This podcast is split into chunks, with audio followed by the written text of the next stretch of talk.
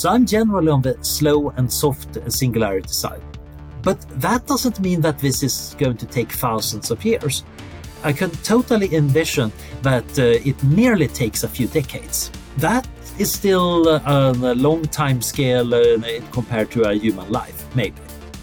But it might be something that happens during a human lifetime. You might start out growing up in a normal world, and uh, by the time you're 80, you're living in a world dominated by superintelligence.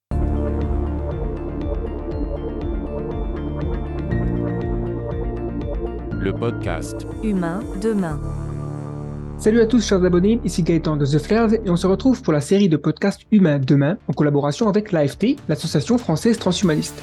À travers cette série, notre but est d'explorer l'avenir technologique de l'humain. Pour chaque épisode, je vais recevoir des chercheurs, scientifiques, philosophes, politiciens ou encore artistes, ainsi qu'un membre de l'AFT ou un de leurs collaborateurs en tant que co-animateur. Dans cet épisode, nous recevons Anderson Berg, qui est chercheur au Future of Humanity Institute à Oxford, et pour être honnête, je suis un grand admirateur de ce monsieur. J'ai écouté, regardé et lu presque tout ce qu'il a fait publiquement. Je partage beaucoup de ses intérêts sur l'intelligence artificielle, les risques existentiels, le transhumanisme et le long-termisme en général. C'est un peu comme rencontrer une idole, si vous voyez ce que je veux dire. Didier Cornel, vice-président de l'AFT, va m'accompagner en tant que co-animateur et je vais le laisser présenter l'invité plus en détail. Anderson Berg est un chercheur, futuriste, auteur et transhumaniste suédois âgé de 50 ans. Il travaille actuellement à Oxford pour le Future of Humanity Institute. Il s'intéresse et intervient à propos de tous les domaines concernant les progrès technologiques et la prospective, notamment les risques existentiels, les développements de l'intelligence artificielle et les questions concernant l'augmentation des capacités humaines, dont la longévité. Anders intervient fréquemment dans des conférences dans la presse scientifique et est cité également par la presse généraliste. Enfin, Anders est favorable à la cryonie et c'est un artiste électronique. Anderson Berg est un vrai polymathe du genre qu'on trouvait en Grèce antique, au Moyen Âge dans le monde islamique ou à la Renaissance. Pour éviter de partir dans tous les sens, nous avons décidé de centrer la conversation sur l'intelligence artificielle superhumaine ou générale. Même si ça ne nous a pas empêché de parler de, bien d'autres sujets. Petit détail de taille quand même, le podcast est en anglais, mais entièrement sous-titré. Par contre, ce n'est possible que sur la version vidéo de l'épisode disponible sur YouTube. Donc pour ceux qui écoutent le podcast en audio uniquement et qui ne parlent pas l'anglais, soit vous apprenez la langue et vous retenez, soit vous allez sur YouTube. Peut-être qu'un jour on pourra se permettre de doubler entièrement l'épisode, mais pour l'instant, le mieux que l'on puisse faire, ce sont les sous-titres. Merci de votre compréhension. Place au podcast, c'est parti. It's very good to be talking with you. Uh, so I, I guess the first question I'd like to ask, I know you have many interests. Uh, you've written papers on AI, uh, the Fermi paradox, existential risks, human enhancement, moral philosophy. Uh, but what are you working on at the moment? So my problem is that I cannot work on one thing at a time. So my big project, the one that is kind of overshadowing everything else, but sitting in the background, is great, writing an enormous book about what I call grand futures. How big and how good could the future possibly be? But in the foreground, the papers that I need to run around and finish because various editors and co authors really want to get me. There is one about linguistics. How do you communicate with uh, organisms or systems that you don't know anything about? There is one about volcano engineering ethics what are our responsibilities and ethical considerations when engineering volcanic systems? There is one about the probability of nuclear war, which seems to be uh, kind of slightly timely. And then, of course, the one that is sitting right in the foreground right now and blocking most of my access to the stuff I'm supposed to be doing because it's just so darn fun is a paper about food combination superstitions in Myanmar. Oh, yeah, that's a very unusual. So, uh, because we uh, we're with um, the Transhumanist Association in France uh, here um, with the Didier, we represent uh, the, this association. I would like to ask you, what is your definition of transhumanism? So my definition is something like transhumanism is the continuation of a humanistic project of improving the human condition, but accepting that the human condition is predicated on biology and physics and technology, which means that we can use these uh, technological means to improve uh, rather core parts of the human condition, such things as aging, our cognitive limitations, our limited emotional range, and things like that. Sometimes I put it like transhumanism questions the human condition and then suggest that at least some of these things that are questionable in the human condition should be fixed by whatever means we have available, whether that is a social intervention uh, or some institution or uh, some biological intervention in the body. Today we will certainly speak about uh, AGI, AI and AGI. But before going in uh, detail about this, can you give us a brief summary of the risk from uh, general artificial intelligence? Traditionally, people have been searching in the field of artificial intelligence for general intelligence, that form of problem solving that works in any environment and can try to find ways of achieving your goals, no matter what the goals are. Most AI, of course, is narrow. And narrow AI is generally very good at one or two tasks, like playing chess or controlling a robotic car. The problem is, of course, that when uh, the chess playing robot encounters that there is a human standing in the way of a chessboard, or when the robotic car encounters something it's never seen before, at that point, we want them to do something sensible. And most narrow AI is a bit risky in this regard. Indeed, chess robots have hurt people who reached across the chessboard because they were not properly programmed uh, to handle that kind of unexpected non chess disturbance. The fault there was very much the designers rather than the robots. But a general intelligence would hopefully be able to realize that this is a situation never seen before. I need to solve it in a new way and come up with a new way of solving it. This is, of course, a good reason to want to have artificial general intelligence. The problem here is, uh, of course, that the goal could be anything. It's undefined inside the AI paradigm where the goals are coming from. And typically, it's because programmers have set up a, a situation uh, either by explicitly putting in goals or by giving training data that makes the AI system develop goals. And if everything is going well, everything is well. Except, of course, that in practice, quite often you get accidental slip ups. Programmers make errors in, in uh, telling the machine what goals it should have, or the training data contains unexpected uh, situations or biases that might lead to goals that were not in the intention of a human designer. As long as uh, the artificial intelligence is not terribly smart and confined to simple systems, then it's fairly obvious that this is at most an annoyance if your cleaning robot uh, solves the problem of getting more uh, dishwashing uh, uh, uh, liquid by breaking the window and stealing it from your neighbor, that's annoying and not a good behavior for a robot, but we can live with that. The problem comes when the systems become very smart compared to humans, or when they're very powerful. And generally, intelligence can make you powerful. We humans are not that much stronger than the chimpanzees. Indeed, chimpanzees are typically much stronger than a human of the same size. Yet we are the ones running the planet because we can outthink the chimpanzees.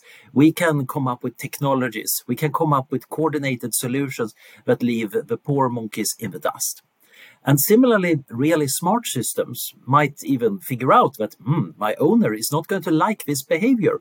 But since I'm trying to do it anyway because of my goals, I need to find a way of hiding it from my owner or pre- preventing my owner from stopping me or getting rid of my owner.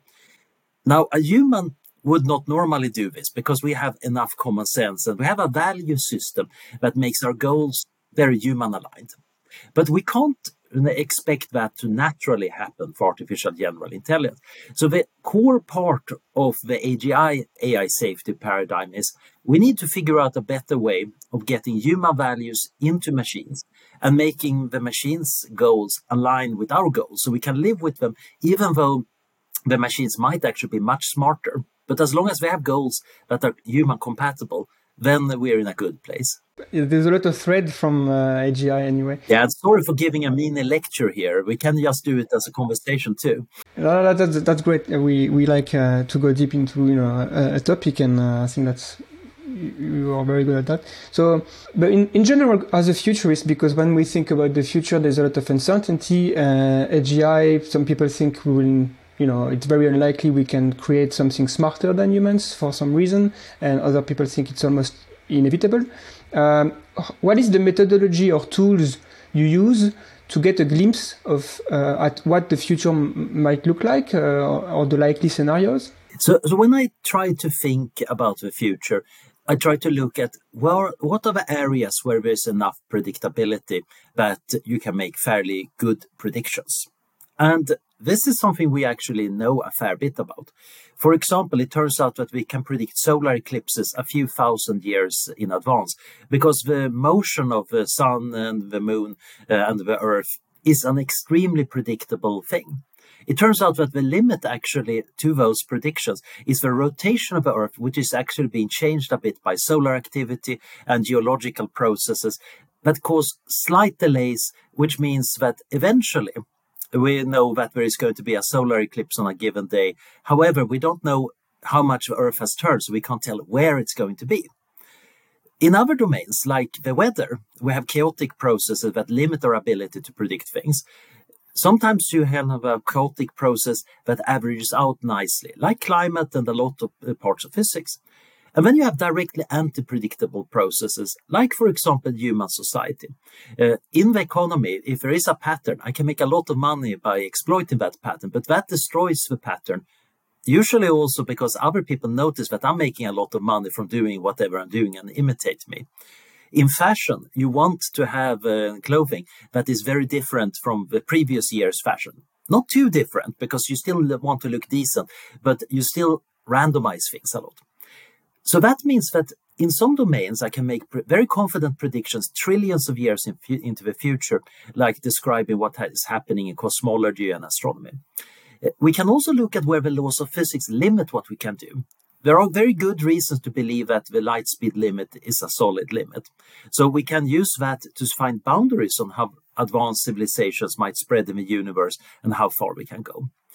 But when we get closer to the human domain, things get more uncertain. This is not necessarily a bad thing because you can still make predictions that are about uncertainty.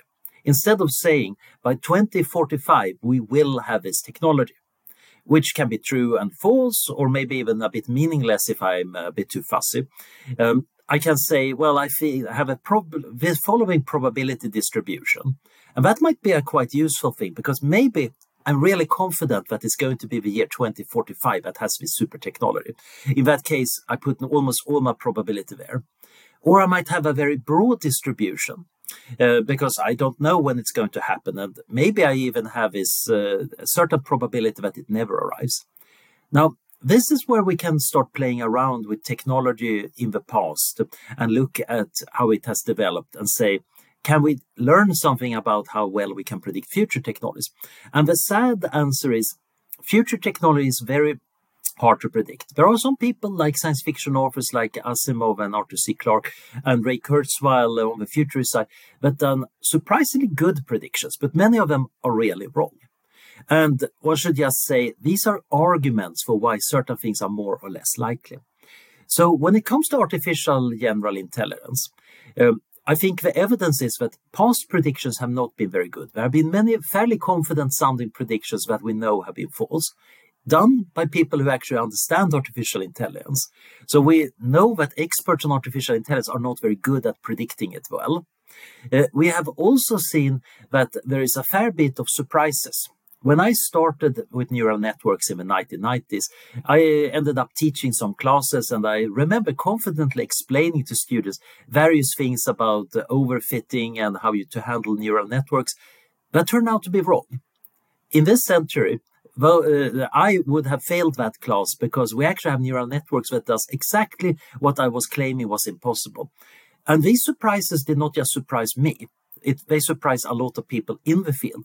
We got a sudden jump in capabilities somewhere around 2012 uh, because larger data sets and bigger compute to uh, train on had a qualitatively different effect. We did not expect that to happen. Uh, and then after that, we discovered that many relatively simple architectures became much more powerful. So that tells us that if somebody says, I believe that we get AI by a certain date, they should be very, very uncertain about it. This is not worthless because um, being uncertain about something uh, has a big effect on being rational about risks, for example. If you think that you don't know where a, when AI is going to arrive, but it could be very risky, then you should act as if it's going to arrive relatively soon. After all, things are moving fast. Maybe uh, it turns out that the large, large language models that we have today can be turned into some AGI that is powerful relatively soon. In that case, we need to work very hard on value alignment rather now. It might, of course, be also, if you're uncertain, that it's happening a century or a millennium in the future. But if you've done your safety work now, then you can sit around, twiddle your thumbs, and do something else for the rest of the time, feeling fairly assured that you solved the important problems. The dangerous thing is to assume, oh, it's so uncertain, it probably happen, going to happen far in the future. Let's wait with the safety work until we know it's going to happen. And then you might discover, okay, I now have uh, two days to figure out how to make it safe. Then it's over. That's not a good place to be. Similarly, how dangerous AI is, people disagree profoundly about that. So there are some people who are literally thinking that we are literally doomed, and the most likely thing to die of for most adults today is the, the, the unaligned AI. And there are other people saying those guys are totally crazy. Uh, I don't see any way this could ever happen. And both of them are in the AI fields. Both of these viewpoints are found among people studying it seriously. And again, that uncertainty means that we need to, to, uh, approach it with a very humble approach. If it looks like there are good arguments for things being potentially dangerous, we should work hard on safety. And I think that is a rational thing. But we should be very open for the possibility that it's going to take a while or that the risks are going to be different from what we expected. Indeed, this was what happened a bit to the AI safety field when it started. Eliezer Yudkowsky, who very much put the big flag in the, the center of the field and saying this is important, he was thinking in terms of intelligence explosions. What if we make a machine that can make a, a machine that is better than it, and so on, until you get super intelligence with no humans needed? And he started out thinking this was a brilliant idea to do quickly in order to get powerful AI to solve all the world's problems. Then he realized that, oh, if I program it slightly wrong from the start, its values are wrong, it's going to rush off and transform the universe, probably based on some bad wish somebody said, and uh, it's going to wipe out humanity. So he started a program of friendly AI from this. But that assumption about a hard takeoff, a rapid intelligence explosion leading to uh, superintelligence, over the years we have realized that you don't need to make that assumption to be worried. Even if you think that actually a lot of the power generating better AI for the moment is coming from humans in AI labs working with a fair bit of software, but it's a much wider and softer takeoff than uh, a little server under somebody's desktop uh, thinking. I think, therefore I am, and now I need to, to become more, more, and then eventually takes over the world. That scenario is not needed to get really worried about AI safety. So many people in the field have realized that, yep, that hard takeoff scenario requires certain uh, considerations but there are many other scenarios we need to worry about too. I'm myself involved with some research about multilateral scenarios where AI is being developed in a wide range of applications across society and in a market where market forces are going to affect what values and what kinds of AI develop, which means that you get very different safety concerns. Somebody thinking that we get an early hard takeoff is going to say that Anders' research is not going to be relevant. My response is, yeah, but if you're wrong about the hard takeoff, my research might become relevant. And it's better that somebody does that than that if we don't find the hard takeoff, we now find that, okay, we have no idea how to get an AI embedded in the market to acquire human values. Yeah, just maybe a follow up question. Uh, I'd like to know what you think about the scaling hypothesis. I think uh, you kind of mentioned a little bit that we, maybe the system we have right now are enough to reach AGI and superhuman intelligence. Uh, do you think it's likely or? So so the scaling hypothesis is based on the observation that as you give systems better and better uh, rather bigger and bigger data sets to train on and train more and more intensely using large data centers performance goes up. And this follows a mathematically fairly regular form. So as soon as you plot this in a log-log diagram, uh, it's impossible not to continue that straight line and try to see when do we reach human performance. And I've heard some people saying, oh, this is evidence why we will never reach AGI. Look at that scaling. It's so ineffective. You're going to need a ridiculous amount of data to get anywhere close to humans. At which point, of course, Google and Facebook and uh, the other AI the developers are saying, just hold my beer. Uh, and then they go off and get ridiculously large data uh, sets and enormous data centers. Because right now, the amount of training we're putting in would have astonished anybody in the 1990s. But the interesting thing about the scaling hypothesis is it actually does suggest that yes, it's going to be very inefficient to get to the very high levels because you just need too much data. And we know that humans train themselves on much less data. So when AlphaGo learned how to play at a superhuman level, it had played the, the millions and millions of games in the server against itself. A human Go grandmaster has not played millions of games we learn how to play that much uh, earlier. And it's not just a question of intelligence, it's that we learn in a more effective manner. And it's known that if you have a right training set, you can use a much smaller training set in order to train the AI. So the scaling hypothesis, I don't think that is really telling us much about whether we will get AGI if we just continue like we do. In some sense, yes, because we could brute force the whole problem. But uh, most problems in the universe, you can try brute forcing them. That's usually not the best solution. But already we know that by cleaning up the data and improving it, you can get an exponential increase. And by adding some other insight, but like a better algorithm, or just being lucky that beyond a certain point there is some jump in effectiveness, which we have also seen. There is a phenomenon known as grokking in these big models, where when you train on more and more data, suddenly performance improves when it basically learns the underlying pattern, even if we humans don't even understand what the underlying pattern is.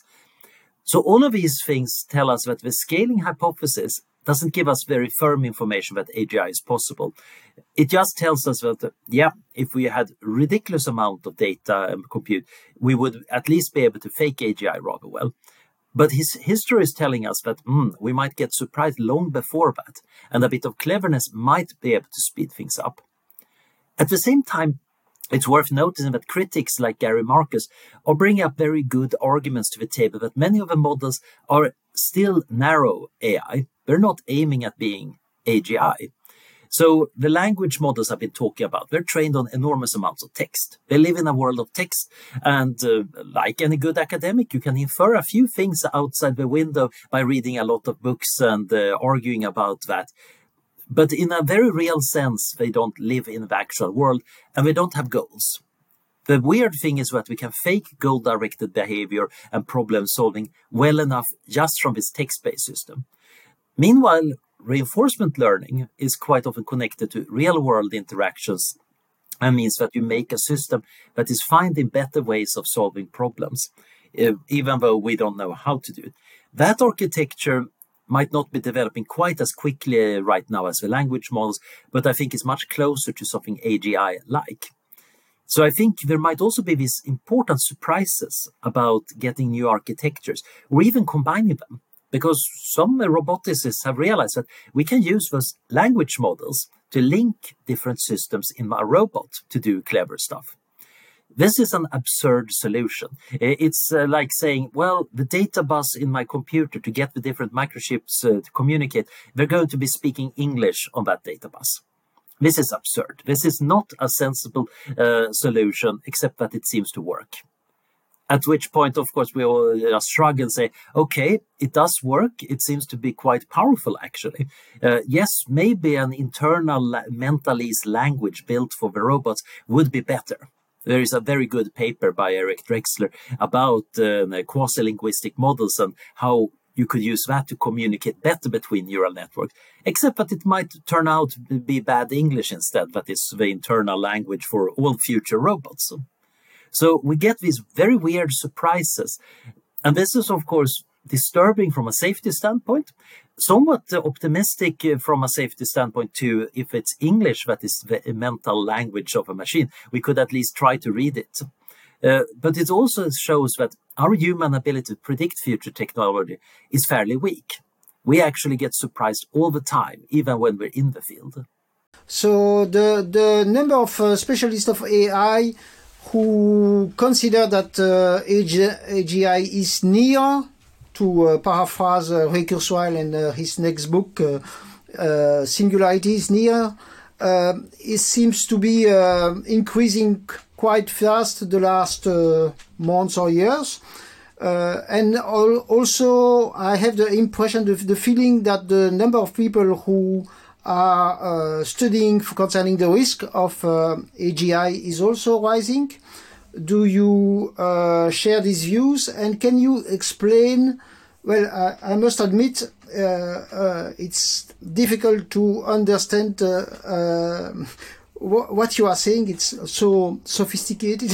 but can you um, explain a little bit why uh, the number of uh, specialists of AGI is saying that uh, uh, general artificial intelligence is near are correct or not correct in your view? I think in general we have an enormous growth of the AI field, and that is partially because there is so much money in it. Uh, over the past uh, decade or two, uh, investors have become very interested and uh, you can make a lot of money from starting an AI company. And also, the really big and good AI companies are actually making money because they're actually getting useful things out of AI. It's worth recognizing that the language models are starting to pay the rent. They are starting to be useful for things. Um, people are using increasingly machine learning applications in business and uh, to control uh, the, the cooling systems of data centers and many other things. So you have an enormous growth of the field. But inside the field, the question for a long time was how crazy are those AI safety people? What have they been smoking? Haven't they read too much science fiction stories? Uh, because when you're programming a machine learning system, most of the time you're trying to get a data file to work, or there's some remote server that's down, and then the output is not good. Most of the time, when you work with artificial intelligence, it's not intelligent at all. It doesn't even work. So for a long while, they were feeling that talk about uh, AI safety was very premature. Maybe there was something to the discussion about AI ethics that we might be worried about the biases uh, in our data and how we used it. But that talk about AGI, that's crazy talk. I vividly remember sitting between an AI researcher from Stanford who was doing some computer vision and uh, an AGI researcher at a dinner. And the Stanford researcher was basically saying that the AGI researcher was a crackpot. You're not doing real science. I am doing real science. What has happened, however, is that that was maybe 15 years ago. Now it's no longer looking that crazy to say that you can make uh, foundational models in AI that can solve many different problems. Many of the people working on them are still not thinking of them as AGIs but they're certainly recognizing that they're much more powerful and versatile than expected. And that means that people are both updating towards maybe we get general intelligence earlier. And some of them, not all of them, uh, are thinking, and maybe that means that those AI safety people are onto something here, especially when you discover complicated problems in their behavior. There are many beautiful demonstrations how reinforcement learning agents come up with innovative ways of solving a problem in ways we don't want them to solve. We might give them points for playing a computer game and they find a way of hacking the game. We might give them points for playing hide and seek and they start moving objects around in the environment to help or hinder playing hide and seek. So what has happened over the last year was a bunch of surprisingly impressive demonstrations happened at nearly the same time. Uh, so in spring, we had DALL-E 2 from OpenAI, an image generation program that was building on what existed already. We could kind of predict that it was coming from before, but everybody was just so surprised how good the pictures were.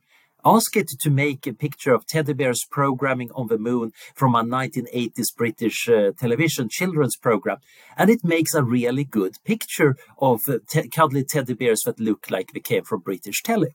That was a surprise. Uh, another surprise was these models combining internal language, as well as demonstrations that the big language models are able to explain jokes. They don't exactly have a sense of humor, but they can totally explain jokes in a, way that a normal human would say, yeah, that is why this is funny or not funny. And we are discovering more and more applications that are surprising, as I said, even to us in the field. And that had made many people update to t- shorter timelines. I'm one of the AI skeptics around the Future Humanity Institute. I think it's going to take longer than most people think. But even I have been forced to update. It's just that I don't think AGI is ne- necessarily around uh, the corner. It's just that mm, we need to work even harder on the AI safety part. And I'm very confident that even if we don't get AGI, we're going to get fairly powerful narrow AI systems that are still going to transform and mess up the world in important ways. Indeed, image generation is a beautiful example. Uh, by summer, Midjourney was demonstrating uh, uh that you could make pictures uh, in a vast uh, number of styles and ranges, and the, the public could use them. And then by early autumn, Stable Diffusion arrived and did things even more openly. And at this point, artists and illustrators became very upset because they realized this is a threat to our jobs.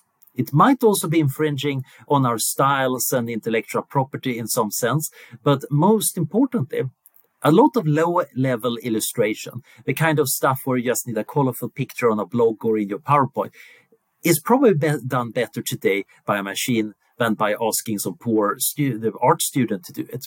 The problem is, of course, the poor art student needs to pay rent. So this is going to transform illustration. Some of them are going to figure out a way of leveraging it and uh, live in a world of Photoshop and artificially generated pictures. Others are not. But this is not general intelligence. This is a very narrow field of just making a picture.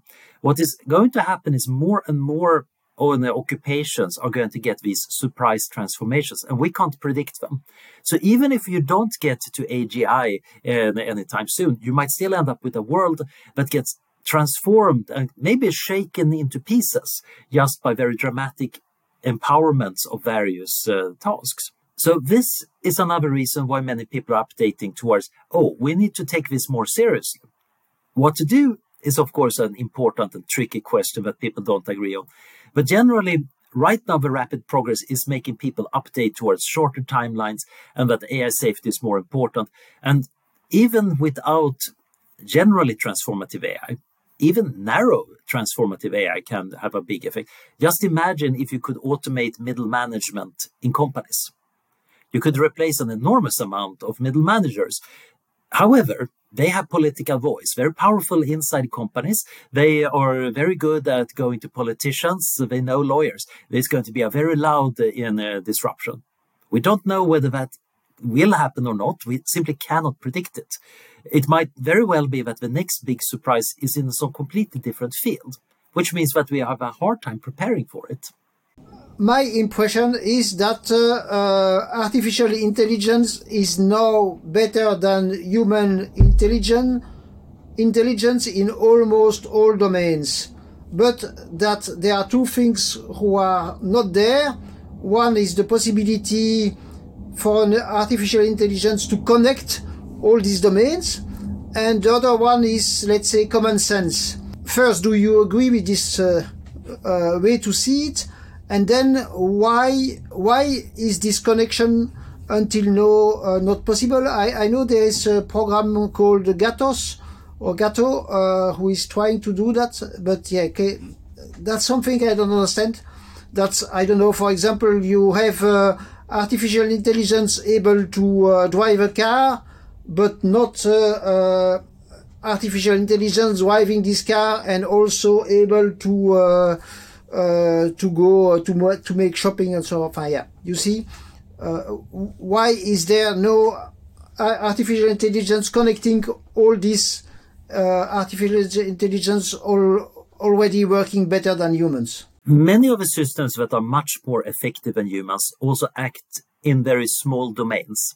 Uh, chess and Go and computer games are self contained worlds where there is a very limited number of actions you can take and you can simulate them effectively so you can very quickly train a system to reach a superhuman performance. If you're interacting in other domains, the training might be slower. Autonomous cars need to drive a lot and uh, collect data from a lot of uh, driving experiences to learn how to do this well and safely. Uh, that's going to take time. But also, the problem is Right now, if you just train for one task, you're not going to get good performance on something else. A chess playing system is a very bad driver because it has not experienced driving. You could try to make the same system and train it on driving and playing chess, and you probably get a mediocre chess playing uh, AI and a very mediocre uh, driving AI. You need to have a structure of how the different skills work together. We see this in the human brain. Uh, we have a lot of different skills that we learn as infants. And typically, we learn them in a sequence. We learn how to control our bodies a little bit at first, and then gradually better and better. Uh, we learn how to perceive the uh, things uh, around us. Uh, we learn object constancy. We learn learn how to discern distances.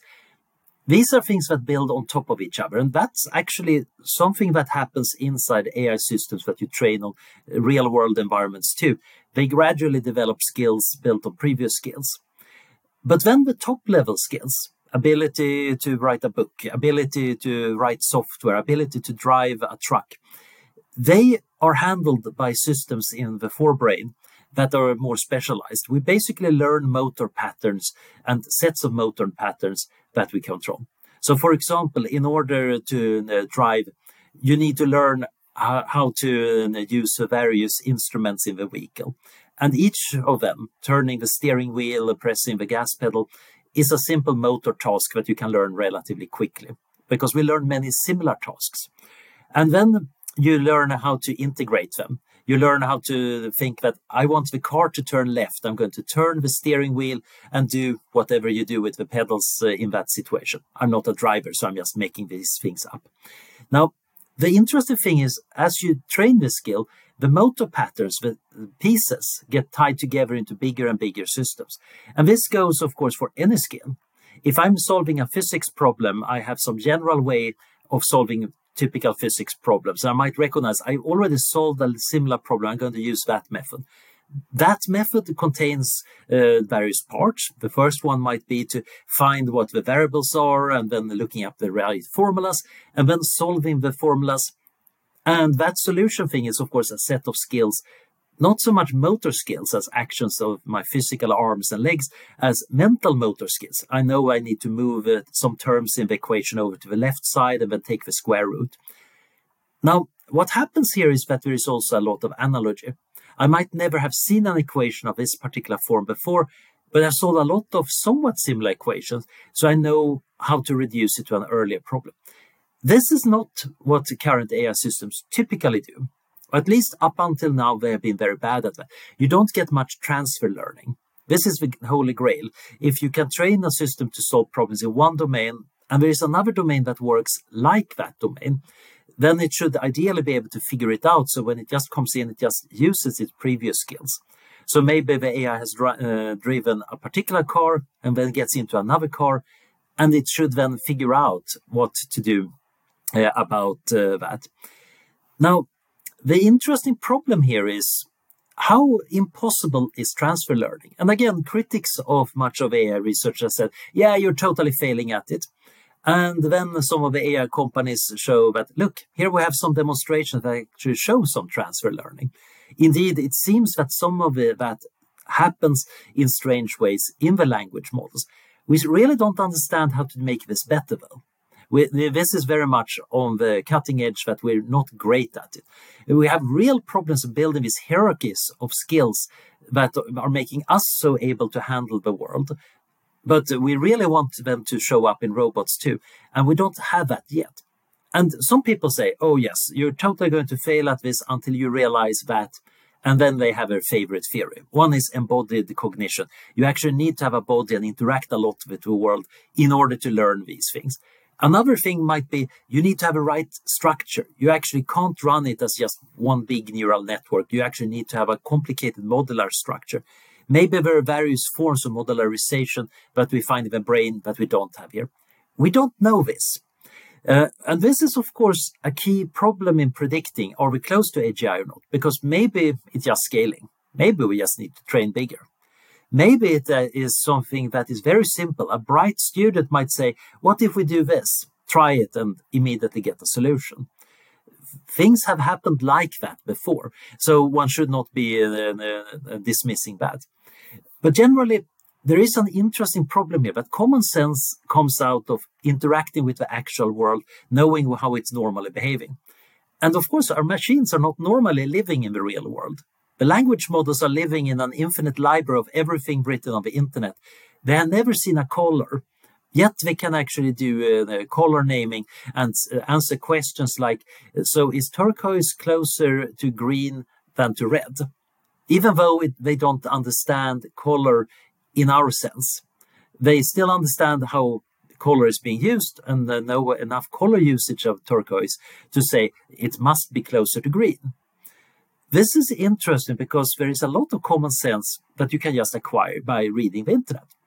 A lot of it is also crazy common sense. Indeed, it turns out that since there's so many conspiracy theories around, that quite a lot of the language models do not exactly believe conspiracy theories, but they can very easily recount conspiracy theories and use them as explanations. You can get them to stop too, which is kind of an interesting thing. You can ask them to give a plausible and truthful uh, account for what happened in 9 11, uh, and then they don't give you a conspiracy theory. But we have this interesting problem that their sense of common sense is very different from ours. Yeah, and I mean, it's very interesting to see the parallel with humans and machines, the way they learn, uh, because uh, when you say sometimes uh, transfer learning is something we do very well, uh, it's true, but I think sometimes we also see humans are.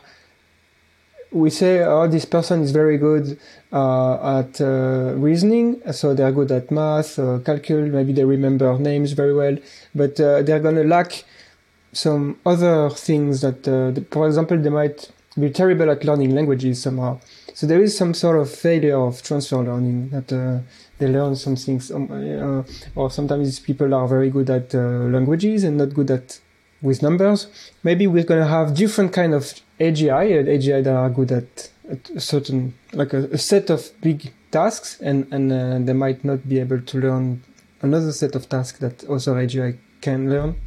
Uh, I think gen- general intelligence is, of course, supposed to be able to learn anything, but quite often we don't want general intelligence. In fact, we want specialized intelligence.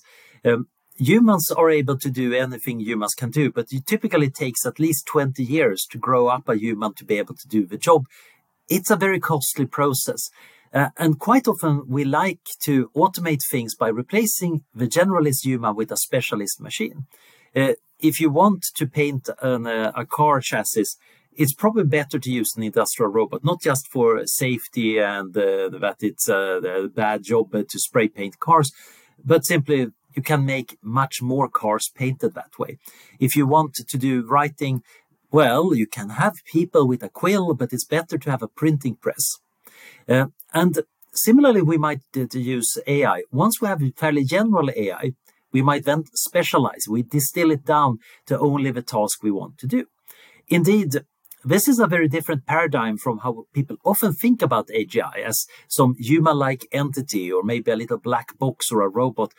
It's a very isolated system, but it might very well be that we end up with AI that's more like the cloud lots of libraries existing up in the cloud.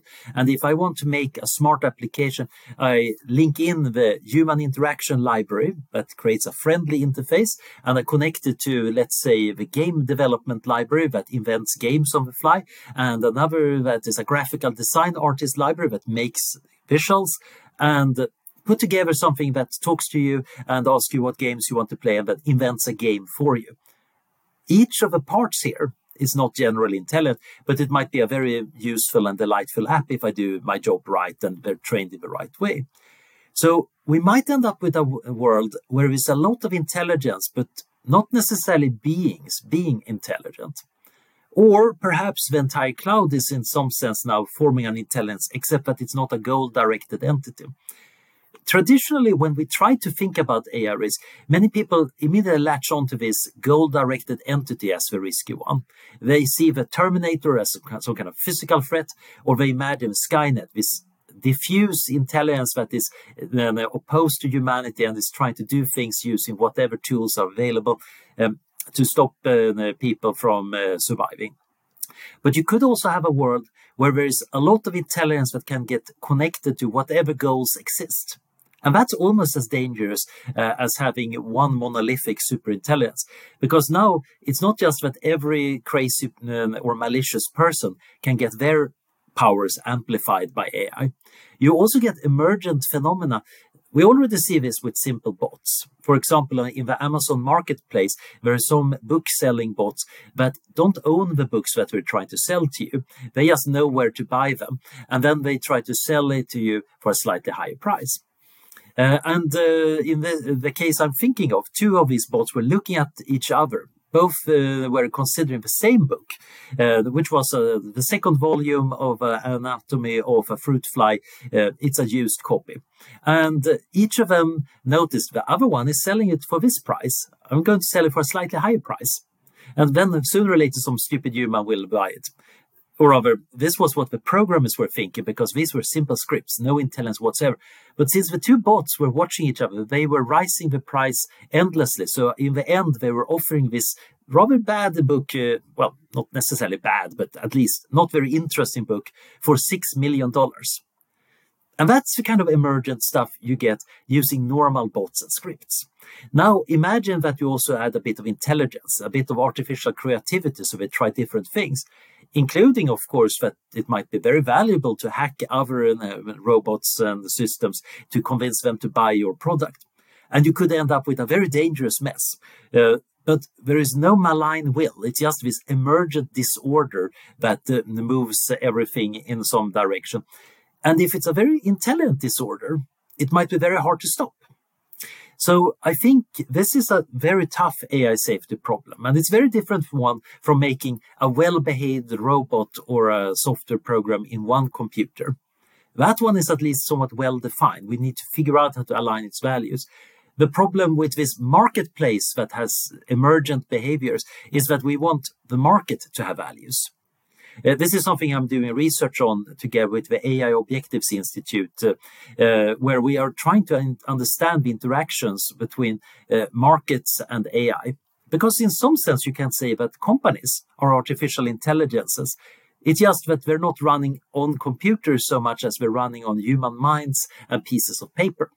And of course, many people will say, yeah, some companies are very badly aligned with human values. They're doing bad things, even though no person inside the company really approves of it. You can get bad emergent effects from companies and markets too. And I'm saying that as a very happy neoliberal who actually likes markets and capitalism quite a lot more than most of my more left wing friends.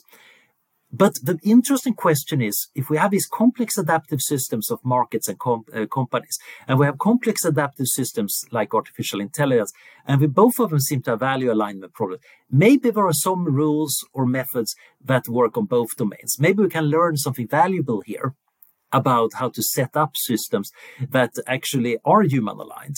What do we know in markets that we might apply to AI safety? Are there AI safety tools we might want to apply to companies? How do we set objectives that are good? Because even if we succeed in making AIs that are value aligned enough that we can live with them, that doesn't mean that we're pushing the, the, world towards a better place. We want to figure out ways of creating that dynamics that actually move us towards better situations. It, it reminds me the I think what you explained uh, a little bit this cloud of different system. Uh, I think SingularityNet by Ben Goertzel is trying to do something like that if I remember correctly. Um, but yeah, I'd, I'd like to re, uh, come back to this to the transhumanism and, and the, the connection between uh, AGI, AI safety, and transhumanism because uh, it seems to me that a lot of transhumanists are interested in AI uh, for different reasons, and also the risk of AI. Uh, you know, the Future of Humanity Institute came from uh, Nick Bostrom and many other people thinking uh, first about existential risk. Uh, they kind of pioneered this field. What is this connection between transhumanism and uh, AGI and existential risks? Transhumanism in the 1990s, when I came into the field, was extremely techno optimistic, and I still think it is. But it was the, the techno optimism that relatively soon we are going to get these awesome new technologies and we're going to transform the world to this crazy, fantastic, wonderful, better place. At least it's going to be better by uh, the, the, the weird ideas we have about human transformation and self expression. That still involved thinking about that the world could become very different. And this is, of course, where many transhumanists are different from mainstream futurists or even normal people. Because most people think about the future, see the future as a continuation of the present. There is going to be similar things, maybe some flying cars, maybe a bit more climate change, but it's not going to be ultimately totally different. An end to aging is kind of too radical to countenance in that way of thinking. Transhumanists say, yeah, um, but things might be moving in an exponential way. There might be phase transitions. We might create superintelligence. Uh, we might uh, solve uh, aging and, and uh, get to longevity takeoff velocity. So the future could actually be really, really weird, and that's a good thing. Now, if you accept that line of thought, uh, you still end up with this disturbing realization that the future could be weird in bad ways when you, as a transhumanist, try to talk about uh, your ideas, quite often people push back by talking about how they could go wrong. And if you're intellectually honest, you realize that some of these critiques are not entirely unfounded. Uh, I think many of them are wrong, but many of them show that, yeah, things do occasionally go wrong. Indeed, we have seen in the past that many of the technologies that have had very good effects overall might still have side effects or uh, complications that have been problematic. So uh, that means that the idea of an existential threat is not unthinkable if you're a transhumanist. Uh, I remember vividly reading Nick Bostrom's 2003 paper that introduced the concept of existential risk on the train going to a transhumanist conference uh, at uh, Yale University.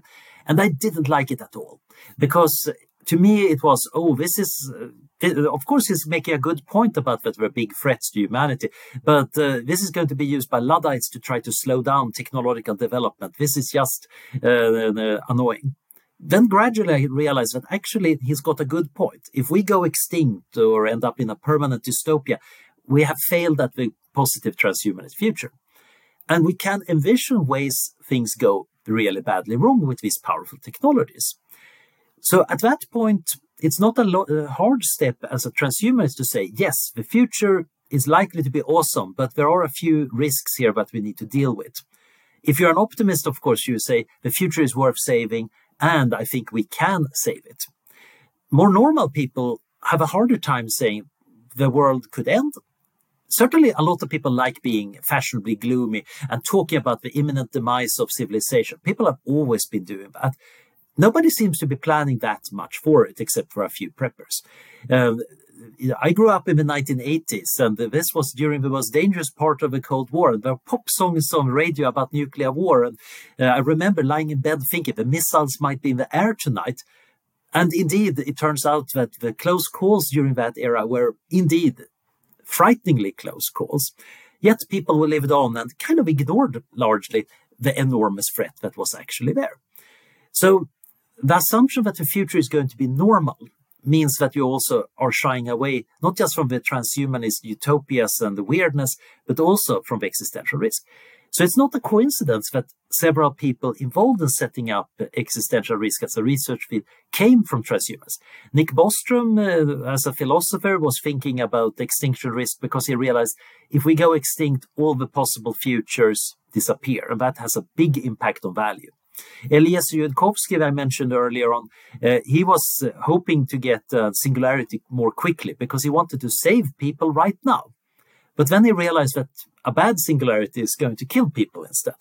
So we need to get things right before we get to the singularity. And then once the field emerged, of course, there are normal people in the field coming in from uh, nuclear disarmament or thinking about biosafety, and they might think that the transhumanist angle is a bit crazy. But I think there is a nice synergy because thinking big and uh, radical is useful for exploring domains where we have little experience. Once we have a lot of experience with what works, what doesn't work, you can actually focus on that experience. But thinking about unprecedented disasters or new technologies, you actually need this wide ranging thinking. And then, of course, you have to engage in a lot of academic discourse to try to figure out what's actually there. Is there is actual risk? Can we put probabilities on it? Can we take steps to reduce the risks? But transhumanists have been quite instrumental in getting existential risk onto the map and also trying to unify the different forms of research that happens for other global disasters. The nuclear disarmament people and the peace studies people, they were kind of talking to each other, but they didn't realize that they had anything in common with the volcanologists thinking about supervolcanoes. And certainly they did not think that the climate people had something to tell them about nuclear winter. And by linking together this community, we can start looking at ways of reducing risks.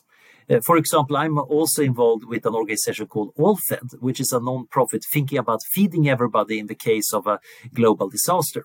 You can get an agricultural disaster by a nuclear winter or a volcanic winter or an asteroid impact or even certain agricultural bioweapons. In, that, in which case we need to figure out emergency food really quickly on a really vast scale. That solves a lot of different risks, so it's worth researching. But this very practical research, some of it is about how to do kelp farming or making greenhouses in the tropics to at least allow crops uh, close to the equator. These things come out of a consideration that goes on this vast, grand scale transhumanism normally thinks about. Fascinating, uh, fascinating. One question about uh, the singularity. Uh, what what are your views on the singularity, more especially, more especially the risk that uh, uh AGI will quite suddenly uh, go far beyond human intelligence? Uh, or do you have maybe another definition of singularity? But uh, the idea for most people who say that uh, the singularity will go uh, far, very fast, is the idea that AGI will be able to improve itself. Is that uh, uh, reasonable thinking? The idea behind the singularity, as Vernor Vinge defined it in his 1993 essay, uh, is that you have an intelligence explosion. You have machines that are getting better and better at various human tasks. And one human task is, of course, making better machines. So now you can make machines that make themselves better. And that is how you reach superintelligence. And then uh, Vinge, being a professor of computer science and a science fiction author, said, and we can't predict anything beyond that point. So this is actually three different things that are combined. A self-amplifying intelligence explosion, that term, by the way, was coined by I.J. Good uh, in the 1960s in a much earlier paper. And uh, he might very well have discussed it with Alan Turing back in the 1940s and 50s, because in Alan Turing's thinking, there is also this idea that machines could be self improving and become very powerful. And he also, uh, even Turing noted that that might happen on machine development timescales rather than human timescales, which might mean that they leave us in the dust. But Vinge's idea also contains this idea that you have superintelligence. So if you talk, talk uh, with Ray Kurzweil, you will find that he, while he talks about self-improvement, he generally tends to assume everything is growing exponentially. There is no not that super fast takeoff that you find in intelligence explosion idea, but he still thinks the superintelligence defines the singularity. Uh, now, other people uh, have slightly different definitions. Uh, but I think you can find various components that are not necessarily linked to each other. In my own work on this Grand Futures book, I'm talking about many things that I expect to be post singularity events, yet they're totally predictable because even superintelligences are bound by the laws of thermodynamics. So there are certain limits that allow you to make predictions. There might also be forms of singularity that are softer or harder there might be a change, phase change, for example. You could imagine a society getting more and more capable, and eventually you have a joint superintelligence emerging. So I have another paper where I'm listing a typology of different kinds of technological singularity. But getting to the intelligence explosion one, because I think that's an interesting challenge. We have seen a kind of intelligence explosion happen with human society. So humans, presumably our ancestors got smarter and smarter through random mutations. And then something happened about 150,000 years ago or so when we suddenly just went out of Africa and took over the world. And that might have been language. It might just have been that we could communicate in an open ended way with each other. And suddenly the tribe could perform tasks that no individual human could do. And it could also start remembering things beyond a human lifetime. Suddenly we got a cumulative culture, and that allowed us to transform everything. Except that, of course, on a human timescale, this intelligence explosion uh, was too slow to see. It still took thousands of years. So I think the tricky question is do we expect to see a really rapid on a human behavioral timescale singularity with machines? And um, you could imagine, of course, a computer rewriting code, making better code, making better code, and then uh, things happen either on the software timescales, which might be in the question of minutes, or maybe on the timescale of Moore's law, where you get a doubling time uh, every 18 months, which is still somewhat in the realm where humans might realize something weird is happening. Maybe we should pull the plug or do something about it. While if it's minutes, nobody will uh, be able to notice what's going to happen before it has already happened. And we don't have a good theory for this. Now, current machine learning is very compute and data intensive. Uh, so training actually takes weeks, even on big data centers.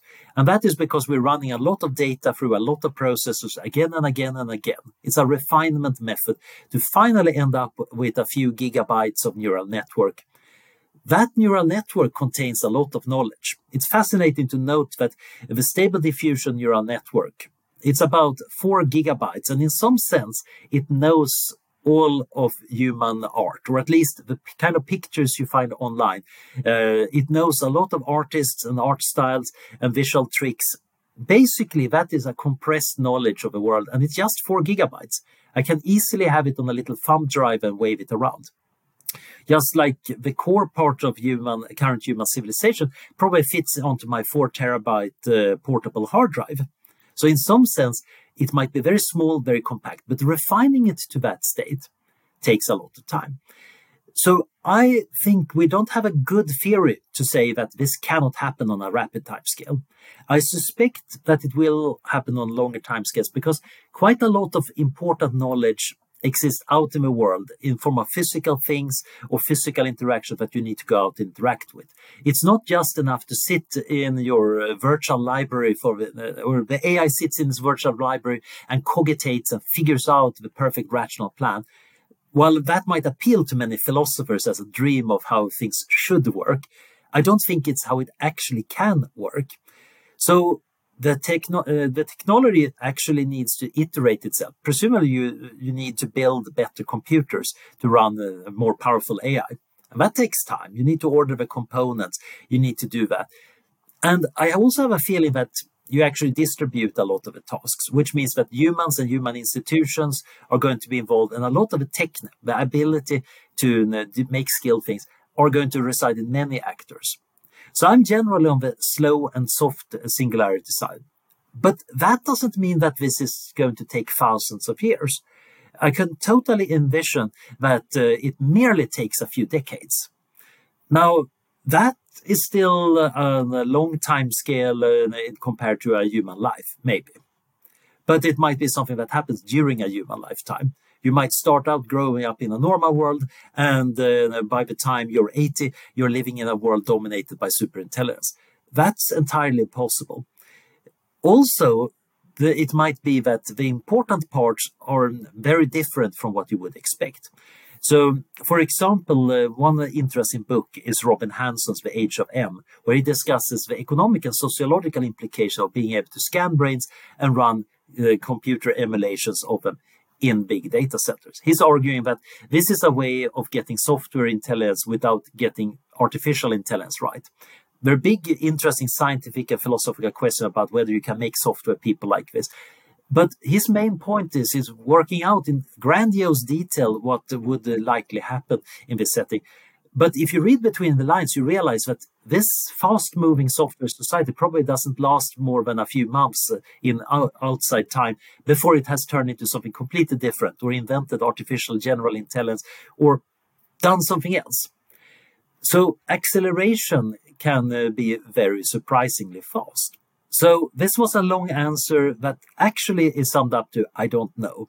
But I also think I can fairly certainly say we don't know. I don't think we have the tools right now in theoretical computer science or psychology or artificial intelligence or even economics to say something about what the limits to these growth rates are.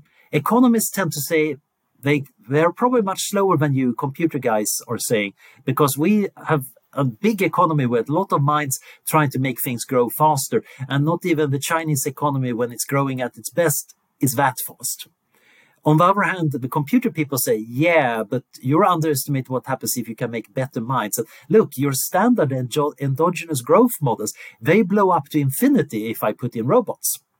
To which the economists re- respond, yeah, that's why we don't actually trust those uh, endogenous growth models. They tend to either predict the economy blowing up in a singularity or stagnating. And actually, it's kind of stably exponentially growing.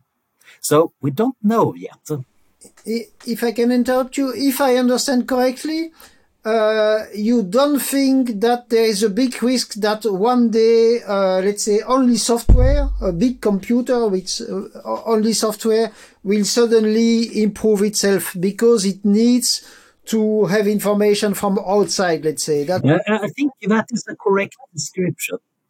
Uh, but I think it's also not just information, it's also about knowing what is useful. One of the weakest points in current AI is that it doesn't have a good way of evaluating whether something is good or bad. In uh, computer image generation systems, uh, pictures become better if you prompt it by saying uh, a, be- a beautiful picture if I go to an artist and tell him uh, to paint a particular painting, or tell him to paint that painting, but make it beautiful. The difference is zero. No human will actually make uh, a picture better by being told that it's supposed to be beautiful. We always try to make it as beautiful as we can. But that's not obvious to the AI. So actually saying that it's supposed to be a beautiful, impressive picture rather than a meh picture is relevant information for it. And when you want to make a self-improving system, it actually needs to have a sense of what improvement means. And in some cases, that's very easy. Code that runs faster, uses less memory, uh, that is more robust. Except that these three different things might be opposed to each other. And for making something smarter, it needs better definitions of intelligence. And while we might have some theoretical definitions that matter, there are many practical forms of intelligence that such a system would need in order to become very powerful very quickly.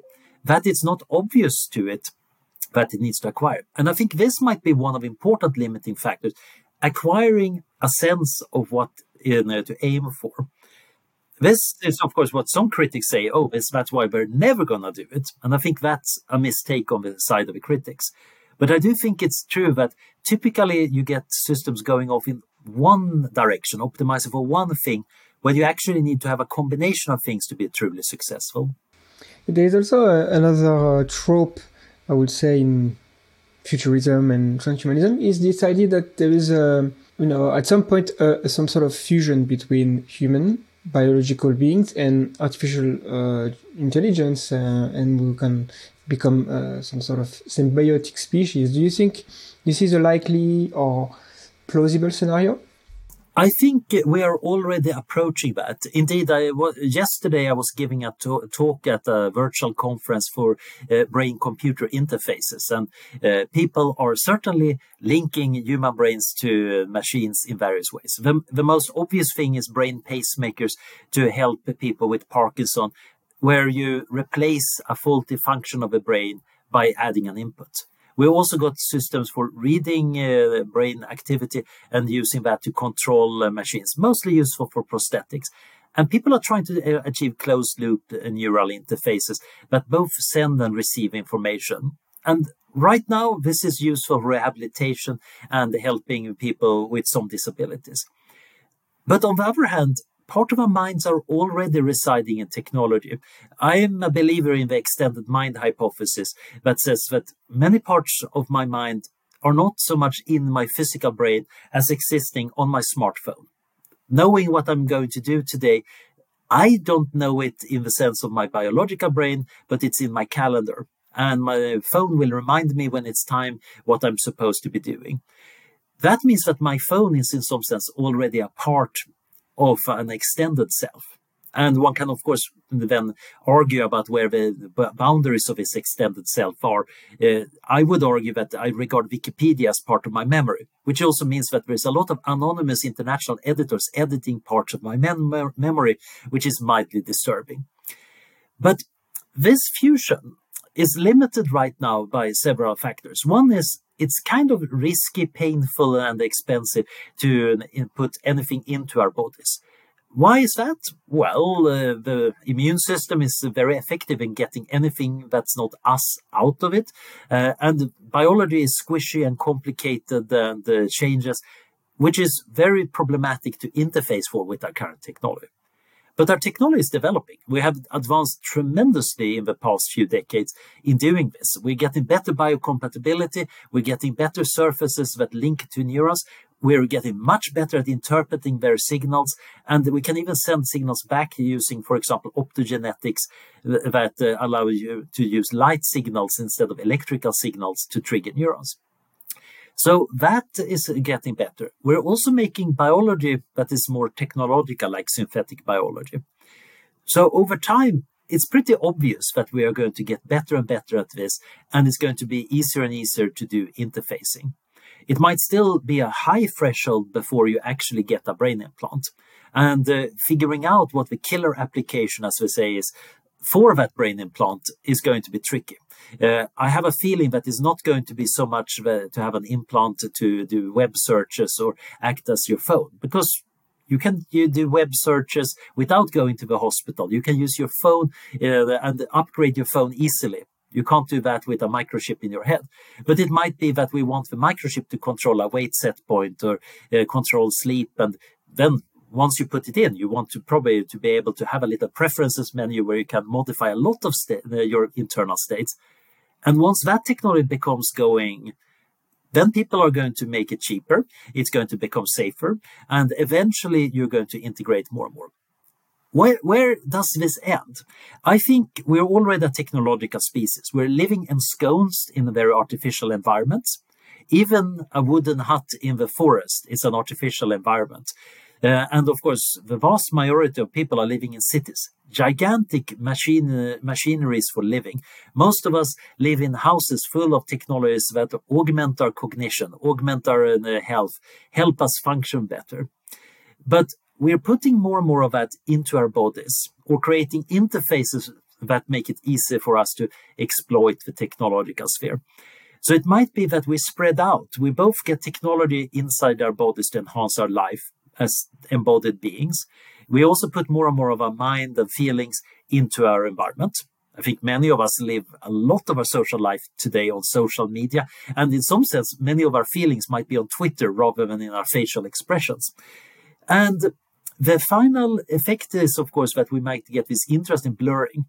Eventually, we might end up with, well, my current biological body is breaking down. I'm going to get a new one and make sure to transfer my mind either by moving the brain or moving the software in my brain or something else into that one. Now, some people are also arguing that this is the way of handling the rising artificial intelligence. Uh, so either we enhance ourselves so we're smarter than it. I think this is not going to work because uh, our thinking is still going to be have a pace set by our brains and signals inside neurons move essentially at the speed of sound. They're electrical, but they don't go that fast. It takes uh, milliseconds to send a signal from the, uh, one side of the brain to the other one. We, we can't really think as fast as a machine can using uh, pure electricity or optics. Uh, so I don't think enhancement is going to be helpful against AI, although it might be good for us. Similarly, you can say, oh, if you can't beat them, join them. If we become cyborgs, then we are going to be on the winning side as the machines rise. But that's also a bit problematic. If a badly programmed AI turns the universe into paperclips, that doesn't mean that the cyborgs that get turned into paperclips were on the winning side. Yeah, they had some metal parts that made for very good paperclips, but uh, that doesn't mean that we're on the winning side. Being on the winning side means having a causal link to the decision making that shapes the world. And maybe being a cyborg can help, but not in that sense of just being a cyborg. And that is the value alignment part. I know what I like. And sometimes I can explain why I like it. Quite often, I just know it from my experience and my personality. And a lot of my likes are very typical human likes. Some of them are individual. That would be very valuable if I could get AI systems to understand. and I can try to explain them, uh, but I'm not enough of a poet to explain why I love the people I love, etc. So it's going to be tricky. But now imagine that I have a brain implant. So the AI system could check, hmm, I'm going to try to do this. Would Anders approve? And it checks basically, would Anders approve of me pushing a little old lady into the street to get run over by a truck? No, he is horrified. Okay, let's not do that. Let's help her over the street. Is that good? Hmm, Anders approves of that. That trivial feedback is already useful training data, except of course that it's not enough. You actually want to understand why I approve of helping little old ladies across the street. There is something called compassion. There is various ideas I have about social bonds and uh, responsibilities and liking people that then the neural implant might allow me to explain better to the AI system than any amount of conversation. And this is where I think the merging with machines might be helpful for value alignment. It still might be that it's enough to talk to humans, or just look at whether they're smiling, or just read enough human literature. But it might be an extra way of safeguarding things. Yeah, one one of the problems would be uh, what people say and what people feel uh, is something else. But yeah, but con- continuing uh, uh for questions concerning, uh, let's say, the health of human beings, uh, how likely is it for you that AGI or only AI will help us to find a way to defeat aging? You know, that's one central question for many transhumanist, uh, especially for me. Yeah, in uh, let's say uh, a relatively uh, close future, like uh, 10, 15, 20 years, one member of the of the Association Française Transhumaniste, uh, Technoprog, was proposing this. Uh, let's create a kind of almost AGI who has the possibility to work in a in a lab and to make experiments on uh, mice and to uh, to think about uh, all ways to defeat aging. Yeah, that can be one idea. So. So people have been thinking about using machine learning uh, to make medicine better for a fairly long while. So in the early days, the idea was let's do molecular simulations, and that's going to help us screen uh, various uh, drugs, uh, or rather drug candidates, to try to find the ones that are likely to be worth actually making in the lab, and then uh, we can try them. This has generally not turned out to be quite as good as it looked uh, from the start, because it turns out that the number of possible molecules is, of course, near infinite. So you can always make a very, very long list of candidates, but you still need to do that testing. You need to make the molecule, which is sometimes hard, and you need to test it. And most molecules don't work for what uh, you want because of complicated reasons we don't understand. So people said, okay, maybe we can work on making the synthesis part better. So there are now AI systems that are getting better and better at coming up with ways of doing chemical lab work to synthesize molecules. There is also, of course, work on systems biology trying to simulate the effects of various uh, interventions on cells and on organisms. Each of these is not powerful enough to do anything important about aging, partially because we don't actually have great models of aging that would work in a simulation. And I think we need to have a really good simulation system for AI to really work well, because then you can have a very rapid feedback loop where it can do experiments in simulation, endless numbers of them, and then come up with an actual experiment that you do in the lab that you can then use to update simulations and strategy. Uh, we are certainly seeing an amplification of ability to search through this vast chemical space in the drug industry. We're also getting better ways of interpreting the data, but it's still rather early days. And I think, again, it's very hard to predict where we're going to end up with this. What I really would like to see is a way of taking a biological system, scan it somehow, pick it apart, uh, and uh, then turn it into a computer model of itself. I'm, of course, mostly interested in doing this for the brain. But you could imagine doing exactly the same thing for biological tissue to actually try to make really accurate bi- biological models. I would say to make digital twins, actually. Yes. Uh, because once you have a digital lab rat that actually shows aging and so on, you can do a near infinite amount of experimentation to try to figure out what can I do to make this lab rat age more slowly. Uh, now, in order to do that, you need new technologies, both in getting data in the lab and then learning from it. But I think that is a worthwhile pursuit. Uh, meanwhile, there is a lot of impressive things happening in the AI domain. For example, AlphaFold, one of the things coming out of Google DeepMind, is a system figuring out protein folding, which used to be believed to be an immensely difficult problem, and it's by no means easy. And humans have become better and better at it up until the point when AlphaFold showed up and more or less beat all existing humans, even the experts on doing it, and can of course be automated. So now you're basically getting models of most protein conformation. That's not enough, of course, to make an anti-aging drug, but it's a useful tool.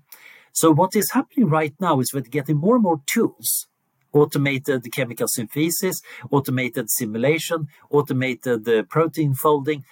And you might then connect that to other systems that plan experiments, make hypotheses.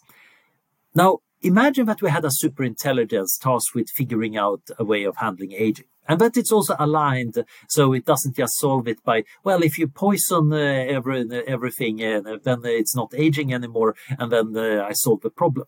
You really want to get that part of alignment right.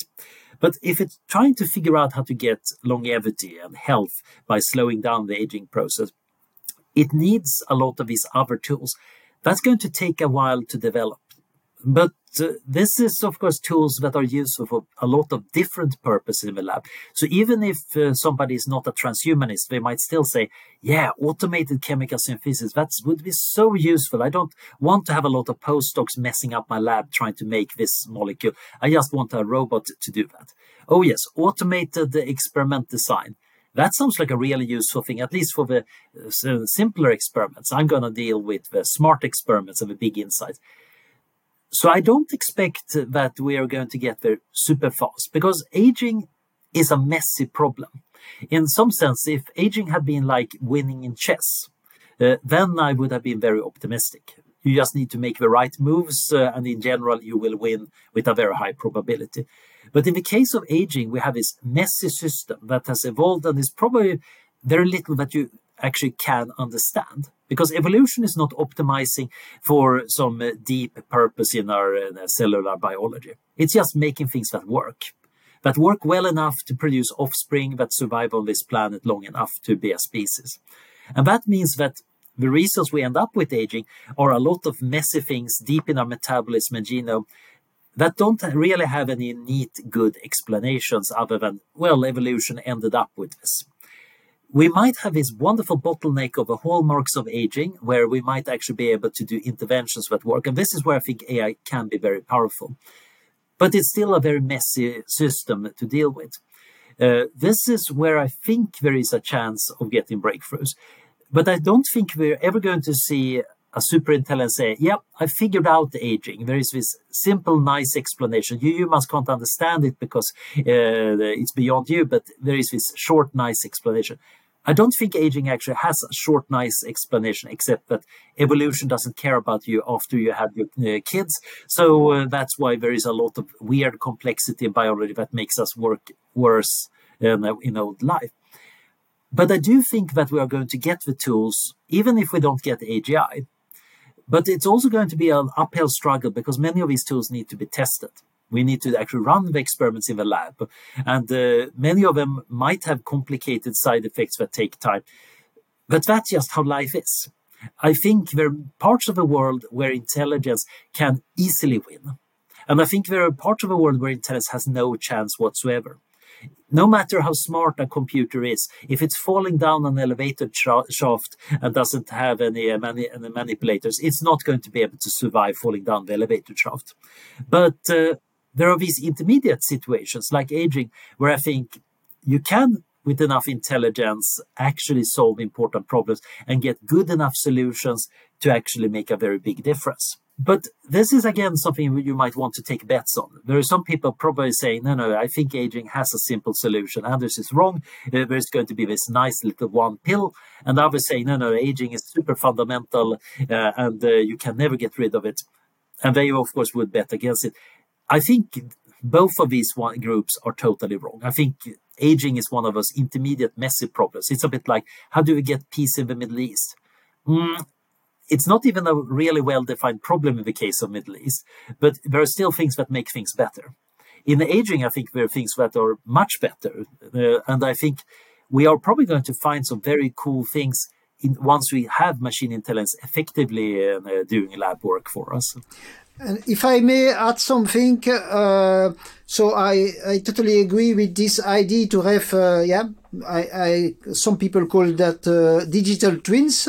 But one of the big problems uh, when you are doing that for humans is uh, that uh, big data for a, a uh, big data uh, concerning humans um, is now more difficult to obtain than before, before uh, because of all of these regulations, GDPR, privacy, and because of also uh, private interest, uh, uh, commercial interest. so there is one philosopher, maybe you probably you know him, Stefan Sorgner, who says that one partly solution would be that all digital data uh, concerning uh, health should be uh, accessible to all scientists. Do you think uh, that could be a part of the of the solution or or not? Because it's fascinating that like you said at the moment there is no artificial intelligence uh, really uh, working great for uh, for, for uh, discoveries for uh, longevity I, I do think we need to think through how we're handling privacy because right now privacy has become this weird symbolic question that is not really grasping at the substance, but rather than at its forms. So we all end up clicking, yes, we accept the cookies on every single website without thinking. That doesn't enhance our privacy. Being constantly reminded of GDPR might be relevant for the GDPR bureaucrats, but it's not actually enhancing our privacy. Um, and uh, similarly, there have been cases in Sweden where patients have not been allowed access to their own healthcare data by uh, the, the information providers because of privacy concerns. What if they publish their health data online? Then that breaches their privacy, so they're not allowed to see their data.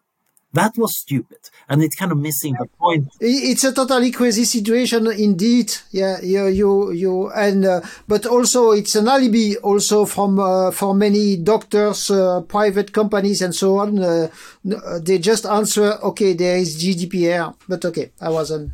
But I, I totally agree with you. But this kind of privacy theater, uh, of course, has this actual problem that scientists generally are surrounded by rules and have to work inside institutions that are enforcing rules. Uh, which is one reason why the private sector might be doing much better. Uh, now, in many countries, of course, healthcare data is usually held by government uh, healthcare organizations. So the private sector might not be able to easily get access to it. But much of our other data is totally accessible, and uh, many people are feeling very disquieted by that. Now, what is the solution? Saying scientists could get access to the healthcare data is itself not enough because, well, technically I'm a scientist, but I'm not doing life extension research or medical research. I do weird ethics. If I got access to your healthcare data, I would probably use it for some uh, some weird philosophy paper. Is that what you want your healthcare data to be used for? Maybe you want that, but many others would say, no, I want my healthcare data to be used for important healthcare applications. We might still set up regulations in different ways and giving uh, access. And that, I think, points at the, what we actually want to do, and that is structured transparency. So there is this general idea that maybe some things need to be private, nobody else should be accessing them. But obviously, your healthcare data, your doctor needs to access to them. So there needs to be some uh, channel from the opaque box where you keep your data. Uh, others say, no, no, no, this is bad. We need transparency. And essentially, all information should be free, which is again leading to a lot of problems because there is quite a lot of information about the private life that I think we very legitimately don't want uh, to be very open. What you actually can do is, of course, to structure this. There is no reason why you actually can't set up things so you can share data in a useful way. Right now, for example, there are various methods of anonymizing data and put them into a database so a researcher can access the health information without finding out who it is. This is not easy uh, uh, uh because there is actually rather subtle issues. If uh, if you're sufficiently unique, people can, in theory, figure out who you are. And I think this is where the privacy theater comes in, because in most cases, this doesn't matter. Most scientists are not interested in hunting for celebrities in their data set. Uh, but still, there are ways like differential privacy, which is a set of very clever methods to get data out of big uh, healthcare data sets without actually uh, risking people's privacy. And these ones are technically complicated, but that can be handled by the machines. But you need to set up the institutions and methods of access in the right way. And you can structure the transparency in many different ways. In many countries, it's easier for police to access uh, genetic information than it is for scientists, for example. Because if a police say there had been a crime committed, they can go and look in DNA databases much more easily than the scientists can. Is this appropriate? It seems to be that uh, actually we might uh, say that if there has been a crime, it's okay for the police to look for genetics. But if there has not been a crime, it should not be possible for the police to look for genetics. You might want to set up the system like that. Similarly, if I have a valid research question, I should be able to check genetics, but maybe I don't uh, get to see who the people are. Um, these are issues about data management and uh, design that are technically fairly complicated. And that is the problem because right now the privacy theater is all done by decision makers who don't understand computing, statistics, data science, and uh, how science is done. So we get rules and regulations that are not really fit for a purpose. And that means that as long as that's not fit, you're not going to get any development of the tools that are actually helpful. But if we can demonstrate some of the tools that are privacy enhancing while giving the right kind of access, I think we can convince more and more political decision makers that this is actually a way of getting advantages so yeah, I just uh, it's something I don't hear a lot from you.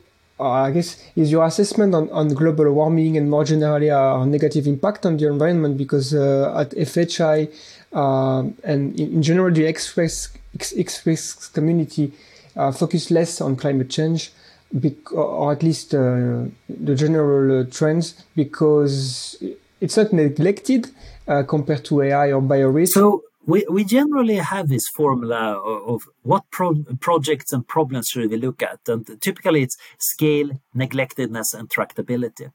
Uh, look for the biggest problems. And this is why we're working on existential risk. Uh, and then there is this important issue of neglectedness. Is this a problem where there's already a lot of people working? In that case, adding a few extra brains to it might not matter very much.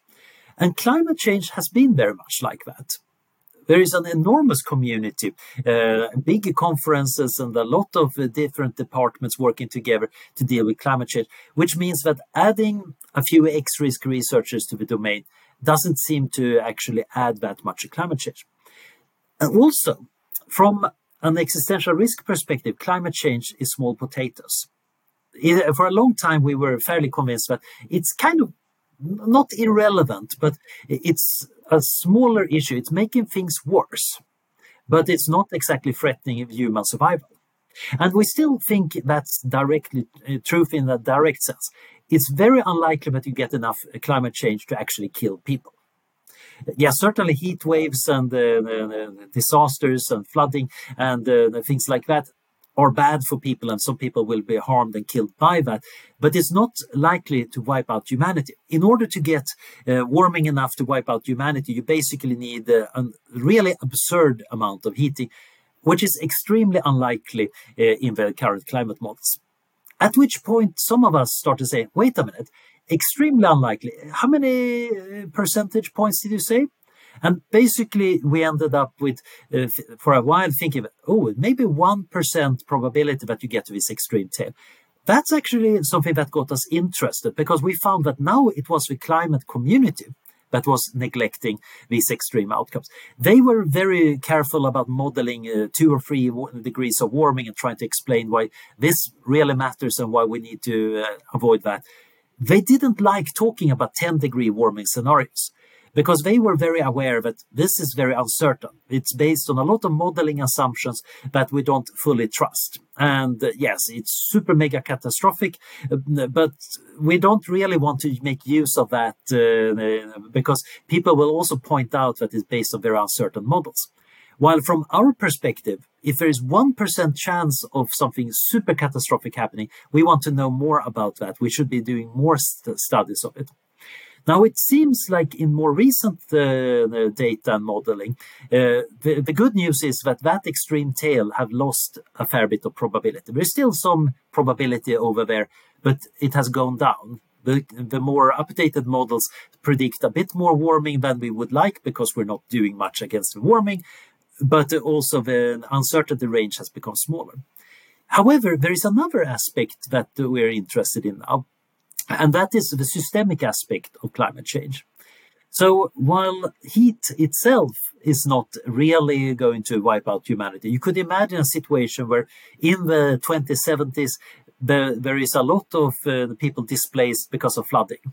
And there is also agricultural uh, problems because uh, the changed weather patterns means that traditional forms of agriculture doesn't work in many countries. So you need to shift to totally different crops. And in many cases, you can't even predict which crop you want to plant this year because of fluctuations.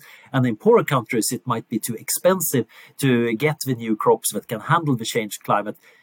At that point, you have a world that is very stressed it's not exactly that that world is necessarily uh, going to uh, kick the bucket because of uh, just that.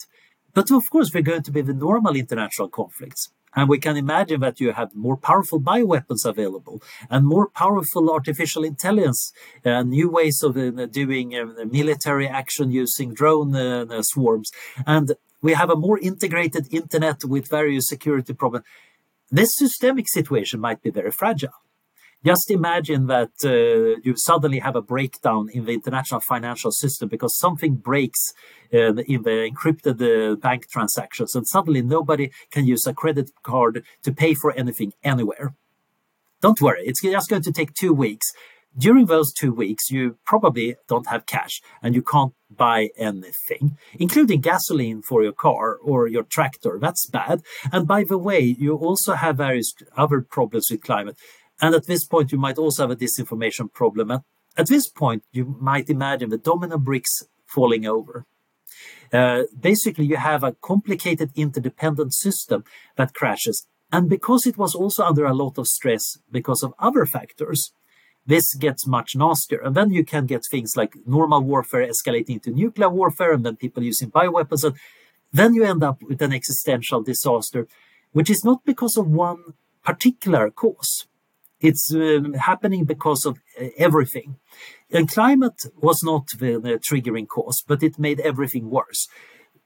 So this is a good reason to try to avoid having too much climate change, just, just like we might want to have better computer security so our transactions are safe.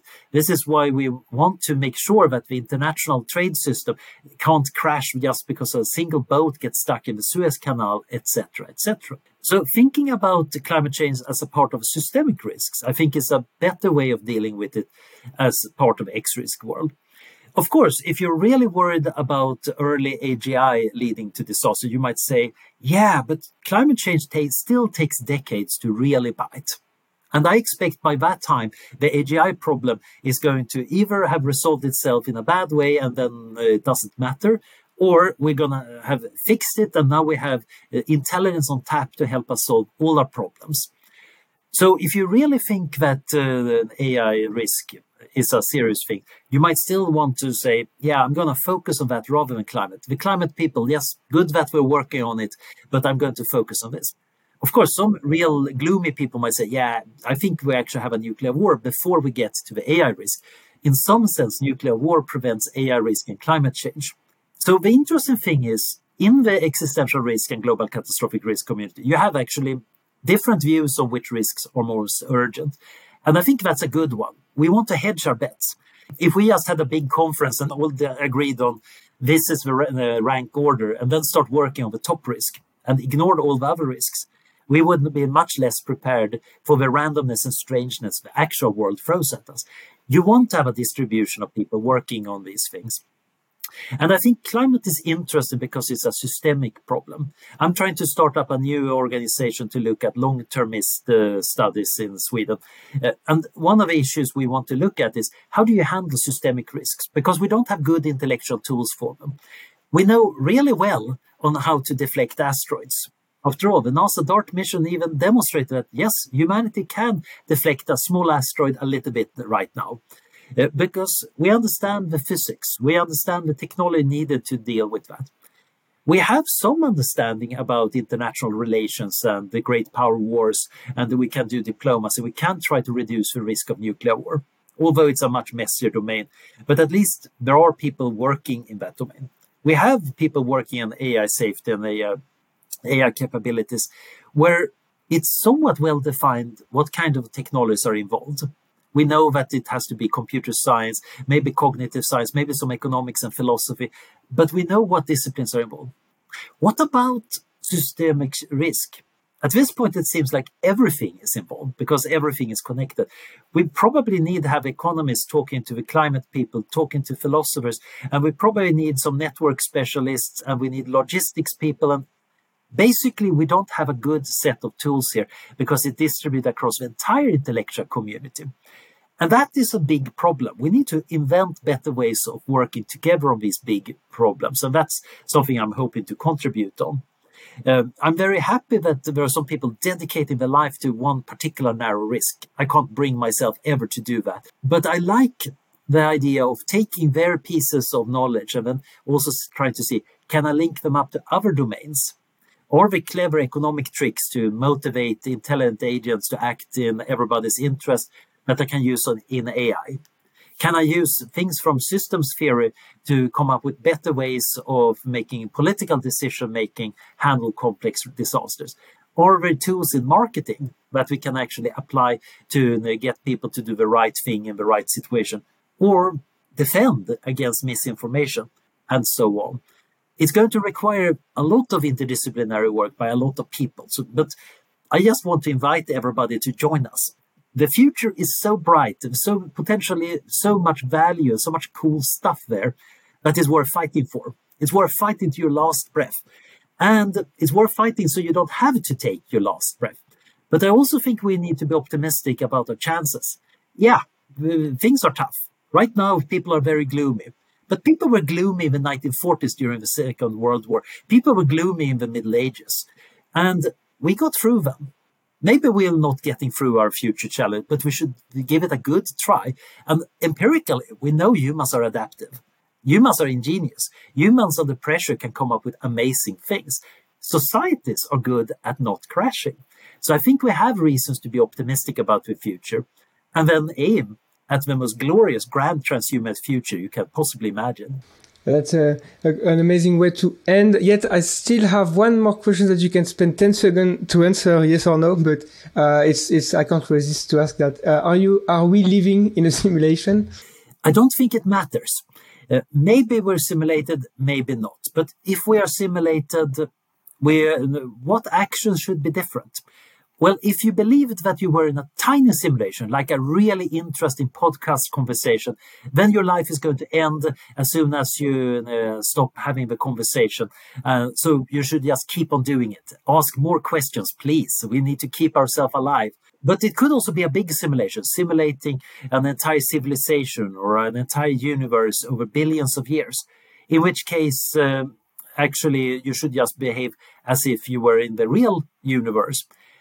And if you don't have any knowledge about that or don't have any good statistical idea about where you are, it seems to make most sense to act as if you're in the real world. And then, of course, you might want to poke at it. You might want to do reality checks from time to time, but it's very unlikely that that's going to matter very much. Uh, so I think the real issue is we experience the world. We are enjoy- hopefully enjoying the world. We should be doing that, and we should be trying to be good citizens of the world, no matter whether it's real, simulated, or something completely different. Thank you uh, very much, uh, Anders. Is there something that you want to add, uh, especially for people interested in uh, uh, transhumanism uh, and and questions related to long termism? And also, what is the best place uh, to have more information about uh, you and uh, about your great work? So generally, I try to post uh, links to my papers and explainers about them on Twitter. Uh, so uh, I'm kind of easy to follow there, but that's also going to involve a lot of other random stuff. Generally, long termism, I think the best book is, of course, Will MacAskill's What We Owe the Future, which I think is a, a great follow up to his earlier Doing Good Better, which is about what we can do to help the current world. Uh, and um, generally, when it comes to transhumanism, etc., uh, I think the best approach is always to read widely. And not just reading uh, the people who like transhumanism. Sometimes it's very fruitful to read Francis Fukuyama's uh, broadside, uh, Our Post-Human Future, which is arguing against transhumanism. Mostly because every sentence you read typically makes you think, no, that's not right. This is why I believe opposite. But generally, I do think that uh, today there are more opportunities than ever to read widely and also interact with people, ask questions, and figure things out. There was a phase transition in the early 1990s when uh, transhumanists came onto the early internet and the, the web. And I think there have been another phase transition now thanks to social media. Maybe a more noisy world, but it's also a bigger world. Merci d'avoir suivi cet épisode, c'était un véritable plaisir pour moi et j'espère que c'est partagé. Si ce genre de contenu vous plaît, je vous invite à aller sur la chaîne YouTube, notre site et d'écouter les autres épisodes du podcast Humain demain, mais aussi de la série La Prospective. Si vous voulez nous soutenir, vous pouvez le faire financièrement sur Tipeee, YouTube ou en achetant nos contenus premium sur le site. Mais tout simplement en partageant ou encore de nous écrire une revue ou un commentaire. C'est une façon simple et rapide de nous donner un véritable coup de pouce. Merci et à bientôt.